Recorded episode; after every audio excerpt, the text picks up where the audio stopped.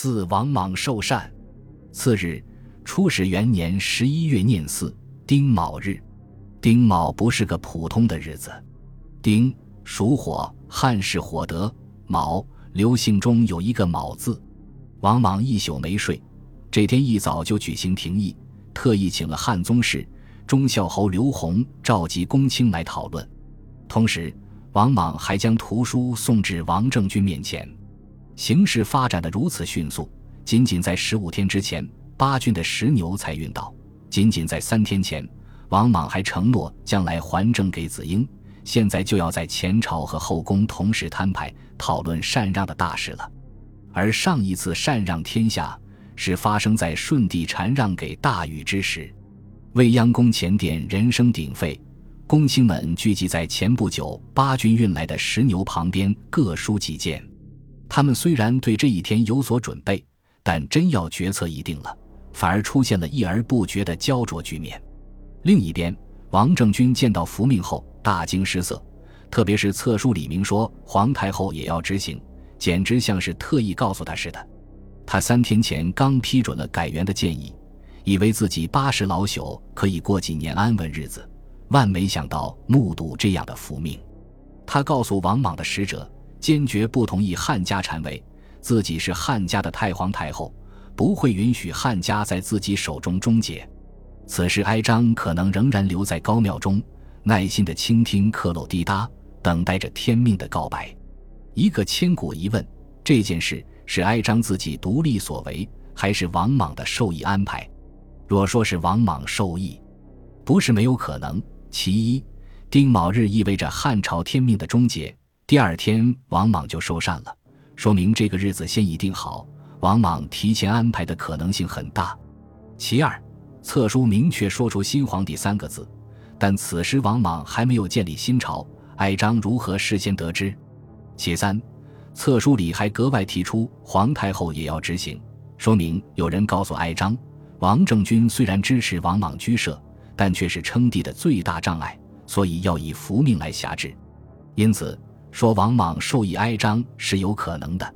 不过，哀章独立所为的可能性更大。哀章既然能自制福命。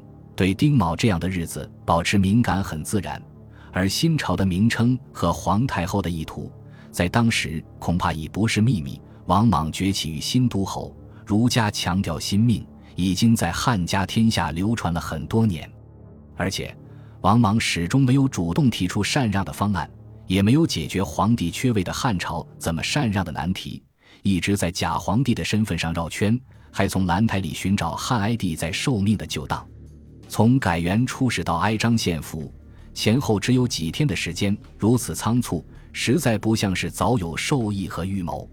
此外，哀章在册书中窜入自己和王胜、王兴的名字，是哀章自己打的小算盘，因此，此事由哀章独立所为的可能性极大。既然是哀章的个人行为，这件事就棘手了。倘若王莽早有安排，那么公卿廷议不会迟迟不决。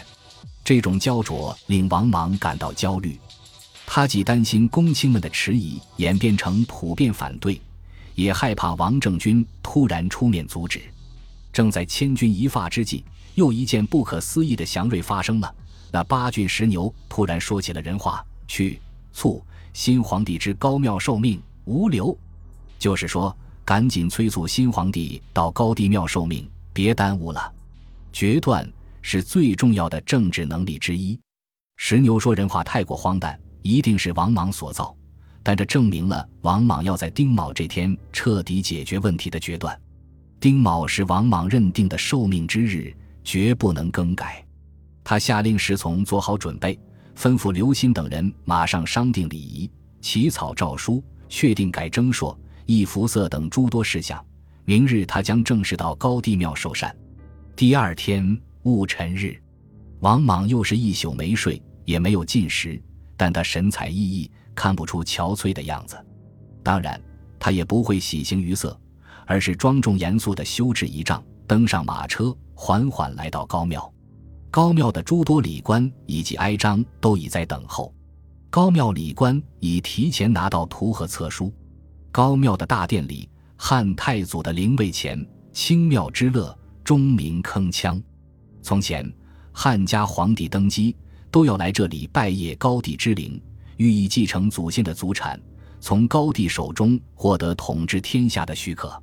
今日不同了，李官以高帝之灵的名义，将图和册书正式交付给王莽，表示高帝刘邦已亲自禅位给他，标志着汉朝落下帷幕。最后，李官又给王莽加上帝王冠冕，表示王莽接受了禅让。禅让大礼尽管十分庄重，但很仓促。禅让完成后，王莽从高庙先去了长乐宫拜谒王政君。他要去拿汉朝的传国玉玺。当年刘邦率军出入咸阳，屯兵霸上，已经去了帝号的秦王子应向刘邦投降，并奉上始皇帝的玉玺。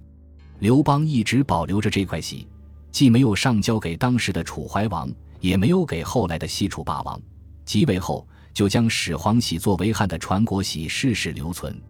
后人有言传国玺是由著名的和氏璧所雕凿，此言不确。因为璧的形制是圆形中孔的薄片，无法凿成厚重的玉玺。汉朝的传国玺应是秦皇所制。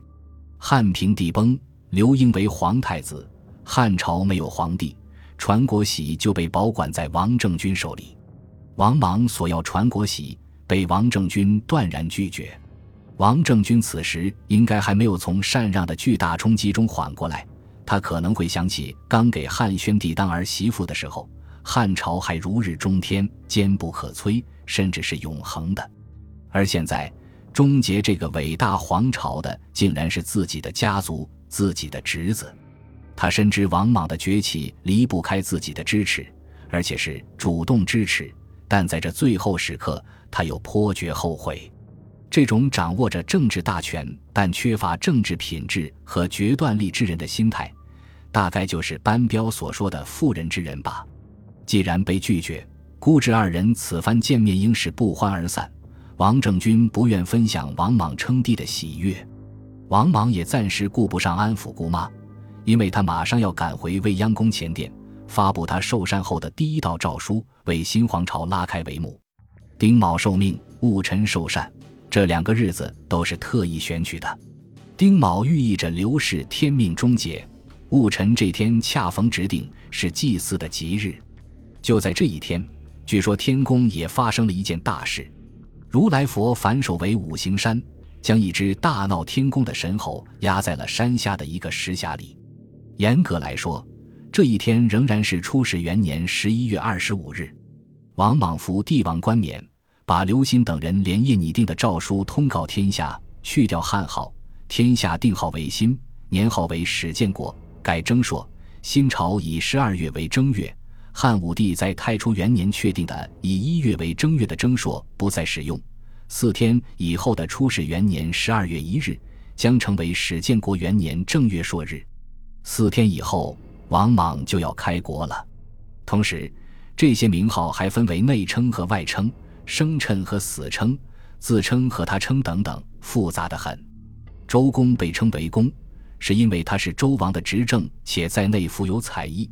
但他的封地鲁国属于外服，所以鲁国的君主称鲁侯，但鲁国人会尊称鲁侯为公。春秋里从鲁隐公到鲁哀公都是公，诸侯死了也常被称为公，诸如此类。春秋时期，周王迁都，礼崩乐坏，内外服的体系被打破，这些原来性质各自不同的贵族名号就被时代挟过，渐渐混为一谈。外服的诸侯。内服的王室贵族、蛮夷的君主、夏商的后代，都顶着原本不同内涵的公侯伯子男的称号，在中原纵横驰骋。后人难以搞清这些称号的来龙去脉，认为这些都是爵位，就构建起一套爵制。到了战国，连孟子也会讲公一位、侯一位、伯一位、子男同一位，也不得不承认其详不可得闻也。历史之晦暗难明。孟子尚且不免，何况王莽？参刘元、吾等爵制于殷周贵族政治体系，见《历史研究》二零一四年第一期及其他现代考古学成果。本集播放完毕，感谢您的收听。喜欢请订阅加关注，主页有更多精彩内容。